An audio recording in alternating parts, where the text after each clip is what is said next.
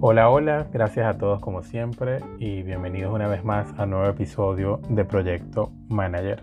Les agradezco pues que me acompañen una vez más y básicamente porque hoy lo que intento es mostrar con simples ejemplos cómo los empleados rebeldes deberían dejar de ser vistos como hasta ahora han sido vistos y por el contrario los líderes deben darse la oportunidad de escucharlos y darles la oportunidad a estos de ser escuchados, ya que muchos de esos rebeldes pueden percibir tal vez las cosas como otros no pueden hacerlo y por ende terminar haciendo aportes significativos a las empresas.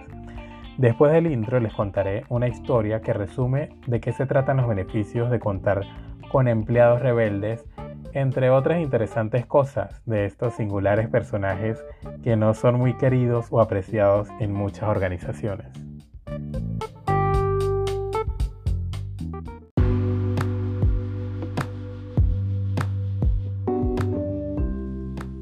Hola, les saluda Manuel Cordero y les doy la bienvenida a Proyecto Manager. Este es un espacio para compartir tips, ideas y exitosas experiencias que te ayudarán a incrementar tu perfil gerencial, tomando como ejemplo a los más sobresalientes mentores y empresarios a nivel mundial. En la década de 1980, un grupo de jóvenes ingenieros del Centro Espacial Johnson de la NASA en Houston advirtieron que los sistemas de control de la era Apolo de los años 60 tendrían dificultades para manejar los desafíos más complejos de volar el transbordador espacial. Las preocupaciones de los ingenieros cayeron en oídos sordos. La NASA conocía y confiaba en los sistemas de la era Apolo, que habían enviado con éxito humanos a la Luna. Sin inmutarse, el grupo de renegados que posteriormente se autodenominaron los piratas comenzó a codificar un nuevo software para los subsistemas de control de la misión en su tiempo libre, utilizando equipos prestados de proveedores de la NASA. Su sistema se basaba en estaciones de trabajo que estaban disponibles comercialmente conectadas a través de una red Unix que los piratas consideraban una configuración más resistente y adaptable. Después de varios meses llevaron su sistema físicamente hasta el control de la misión para probarlo, pero los controladores de vuelo les pidieron que se fueran. En ese momento intervino Jen Kranz, el legendario director de control de la misión. Tenía fe en los ingenieros renegados, sabía lo importante que sería el proyecto en términos de traer la capacidad necesaria y pidió a los otros directores de vuelo que le dieran una oportunidad al grupo. Para probarlo, el sistema pirata se probó junto con el sistema existente durante unos meses. El sistema oficial se bloqueó dos veces, pero el sistema pirata siguió funcionando. En retrospectiva, es fácil ver los beneficios. El nuevo sistema podía mostrar gráficos y colores, era fácilmente reprogramable y podía realizar diagnósticos en tiempo real basados en múltiples parámetros utilizando formas tempranas de inteligencia artificial. Estas capacidades eran muy deficientes en el sistema oficial. Los ingenieros rebeldes se probaron a sí mismos y a su sistema mediante un bautismo de fuego. Todos los subsistemas de control de la misión fueron luego gradualmente transferidos al sistema pirata, que recibió un premio Hammer del entonces vicepresidente Al Gore por haber realizado mejoras dramáticas en el funcionamiento del gobierno. El sistema de los piratas había ahorrado 74 millones de dólares en desarrollo y 22 millones de dólares en recurrentes costos de funcionamiento anual. Luego se pidió a los ingenieros rebeldes que diseñaran el sistema de control de la misión para el siguiente proyecto, la Estación Espacial Internacional. Las organizaciones tienen reglas y políticas diseñadas para promover la estabilidad, la previsibilidad, la eficiencia y la productividad, y tendemos a ver a las personas que no acatan estas reglas como problemáticas. Sin embargo, como muestran los piratas de la NASA, reprimir o ignorar a estas personas y sus ideas podría ser contraproducente, privando potencialmente a las empresas de una potente fuente de agilidad, conocimiento e innovación. Bueno, evidentemente con el ejemplo anterior del grupo de piratas de la NASA, pues sencillamente nos queda demostrado la importancia que en muchas ocasiones tiene que existir en las organizaciones a la hora de escuchar las nuevas propuestas que traen estos empleados que son vistos muchas veces como un dolor de cabeza para la organización. Pero bueno, ya entrando en materia, quiero hablar un poco de los beneficios de la rebeldía y el provecho que las empresas y las organizaciones, como en este caso, pueden sacar de este tipo de personas. Existe evidencia psicológica de que la rebeldía es fundamental para la creatividad. El psiquiatra de Harvard, Albert Rothenberg, pasó más de cinco décadas investigando a personas que habían hecho contribuciones innovadoras a la ciencia, la literatura y las artes, buscando comprender qué impulsaba su creatividad o cuál era el origen de esta curiosidad que los llevaba a ser tan creativos, pero por supuesto a ejecutar esta creatividad y sus ideas. Esto lo hizo el científico Albert Rothenberg como parte de un proyecto de investigación más amplio que abarcó entrevistas estructuradas, también estudios experimentales y por supuesto eh, esto llevó a un análisis documental en el que Rosenberg entrevistó por lo menos a 22 premios Nobel. Allí él descubrió que estaban fuertemente impulsados emocionalmente por querer crear algo nuevo, en lugar de ampliar las perspectivas actuales. También en este estudio descubrió que buscaban o que estas personas buscaban conscientemente mirar las cosas con una mente abierta en lugar de seguir ciegamente la sabiduría establecida o los parámetros que ya les habían establecido y por los cuales supuestamente eh, deberían moverse sin modificarse. Estas son dos cualidades que parecieran sugerir a una persona rebelde, más que conformista. Para investigar más a fondo los beneficios de la rebeldía, un equipo dirigido por Paraskios Petru en la Universidad Erasmus de Rotterdam encuestó recientemente a 156 empleados de diversas industrias en Países Bajos, o lo que conocemos como Holanda.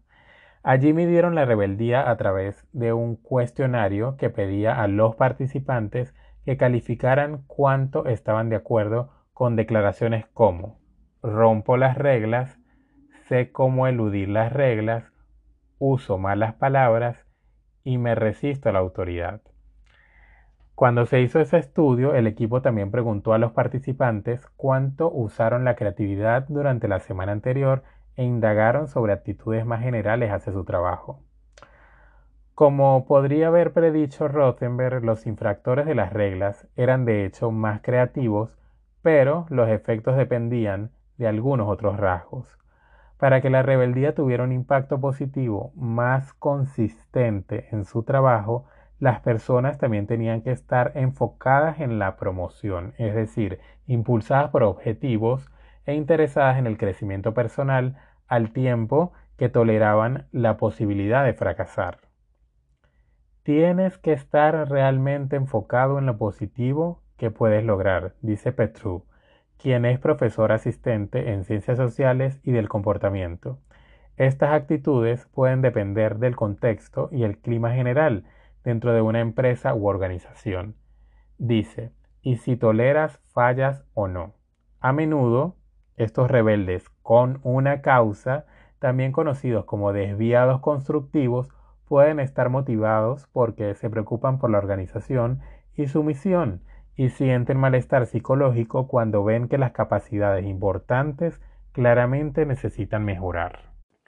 Y aquí sí yo pienso que debemos estar muy atentos porque básicamente estos empleados no es que muestren inconformidad, pero como ellos en sus ideales consideran que las cosas pueden realizarse de mejor manera, de hecho pasan por plantearlo incluso a las gerencias o a sus jefes inmediatos, entonces son vistos como una persona que siempre le está buscando defectos a lo que ya funciona perfectamente según muchas cosas según muchas organizaciones. Entonces es importante, como lo dije al comienzo, darse la oportunidad de escuchar a estas personas, de ver qué planteamientos tienen y, por qué no, de que desarrollen sus ideas y finalmente se sabrá si, si éstas valieron la pena o no. El caso de la NASA, por supuesto, es, es uno de muchos que vale la pena mencionar, pero hay muchísimos más.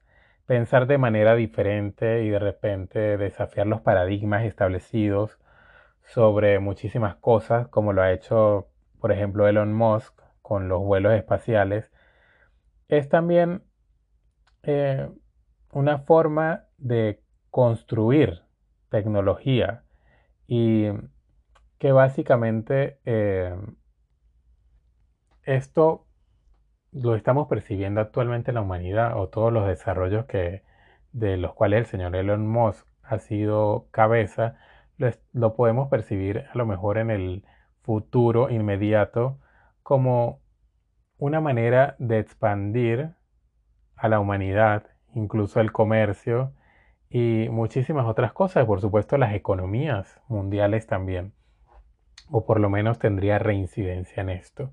Entonces fíjense cómo ideas que de repente pueden parecer descabelladas a la final terminan siendo exitosas y mm, lo importante aquí es que el contexto y los actores pueden cambiar, por supuesto, dependiendo de cada empresa, pero la sustancia es notablemente similar. basta con que un pequeño grupo de personas se junte y que estén comprometidas y que piensen de manera diferente y que cuenten con algunos conocimientos estratégicos válidos y esto se puede convertir inmediatamente para cualquier empresa en innovaciones. Entonces, cuando la empresa detecta este tipo de innovaciones que viene de parte de los empleados rebeldes, pues sencillamente debe seguir fomentándolas a futuro y, por supuesto, que en vez de parecer solo revolucionarias, pues contribuyan y que promuevan el éxito de las empresas. Esto es lo más importante.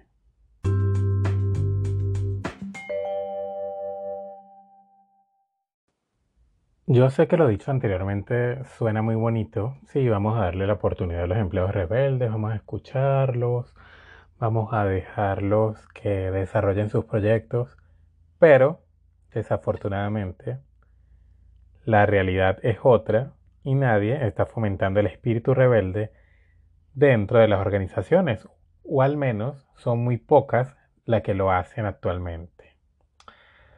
Puede ser difícil para muchas empresas, ¿por qué? Porque es difícil mantener una cultura corporativa que permita que los rebeldes prosperen. Y ya les voy a explicar por qué. Porque con el tiempo, las reglas y los procedimientos propios de la empresa, operativos de la empresa y ya establecidos que respaldan la, la prestación, digamos, uniforme de servicios, también respaldan la eficiencia y también respaldan los procesos confiables, pues también al mismo tiempo pueden crear inercia y trabajar en contra de la adaptabilidad y sobre todo en contra de la innovación. La historia y la cultura conspiran para que las cosas se sigan haciendo de la misma forma que siempre se han hecho. Y esta es la excusa más frecuente que podemos escuchar en cualquier organización. Las personas, lamentablemente, juzgan las innovaciones propuestas en función de si están de acuerdo con el paradigma establecido en lugar de su capacidad para crear nuevos paradigmas. Y aquí entra pues esa característica muy propia de los seres humanos en el que lamentablemente nos resistimos al cambio y por supuesto que los gerentes cuando se topan con un empleado rebelde que viene con propuestas y con ideas nuevas, pues en muchos casos tienden a resistirse y a no querer cambiar lo ya establecido, por supuesto eh, limitando la capacidad que puede tener un empleado y los aportes que éste puede dar a la organización. Y cuando las empresas caen en esta monotonía y en sencillamente pues seguir haciendo las cosas como las han hecho siempre, pues ya entran a un estado que es peligroso y que reprime los cambios que seguramente son necesarios para que la empresa pues se mantenga a futuro y es allí donde los líderes deben ser conscientes y lo ratifico una vez más de que estos son sencillamente tendencias que nosotros tenemos a nivel de comportamiento y, de mantener nuestra comodidad y debemos luchar por eh, cambiar de paradigma y abrirnos a nuevas oportunidades. Los gerentes o el ideal de un gerente es que deba promover una cultura en la que se desafía el status quo y traspasar los límites, los límites sobre los cuales se consideran a los comportamientos legítimos en lugar de marcar a los rebeldes como sencillamente alborotadores o agitadores de masas, como les dicen ahora, y comprometer de cierta manera sus carreras también y echarles a perder sus carreras también en muchos casos. Si están comprometidos con la creatividad, los líderes deben tomar medidas prácticas para, digamos, garantizar que el proceso sea alcanzable. También asegurándose, asegurándose de que los rebeldes tengan el espacio, los fondos y el tiempo disponible para perseguir ideas innovadoras que puedan parecer locas, a lo mejor en un comienzo, tal vez injustificadas o fuera de lugar en ese momento, pero que posteriormente podrían salvar la organización. El ejemplo que di al comienzo de la NASA nos muestra que el cambio es posible y hoy en día en una organización basada en una red que se asocia con actores especiales comerciales para aprovechar tal vez la mejor tecnología disponible donde sea que, esté y este enfoque más abierto al cambio le da mucho eh, a sus renegados internos o les ofrece mucho tal vez. Quienes hacen muchísimos años emplearon tecnología disponible comercialmente y desafiaron las formas tradicionales de hacer las cosas y por eso vivimos en un mundo tal vez más moderno, con mejores servicios. ¿Por qué? Porque alguien se dedicó en el pasado a escuchar a estas personas y a darles la oportunidad de desarrollar sus ideas. Para los rebeldes individuales podría valer la pena considerar sus propias motivaciones como cuando el rebelde máximo, Steve Jobs, que todo el mundo conoce, aconsejó a la clase de graduados de la Universidad de Stanford en su discurso de graduación del año 2005 que tenemos que mirar hacia adentro para encontrar lo que realmente amamos y luego ir por ello. Cuando hacemos algo que amamos, dijo él, este compromiso emocional nos impulsará a hacer lo correcto cuando la situación lo amerite incluso cuando otros se oponen a lo que estamos haciendo o no ven las cosas como la vemos nosotros. En otras palabras, no te rebeles por el simple hecho de hacerlo, sino que busca una causa que realmente te importe y luego canaliza tus frustraciones hacia objetivos claros.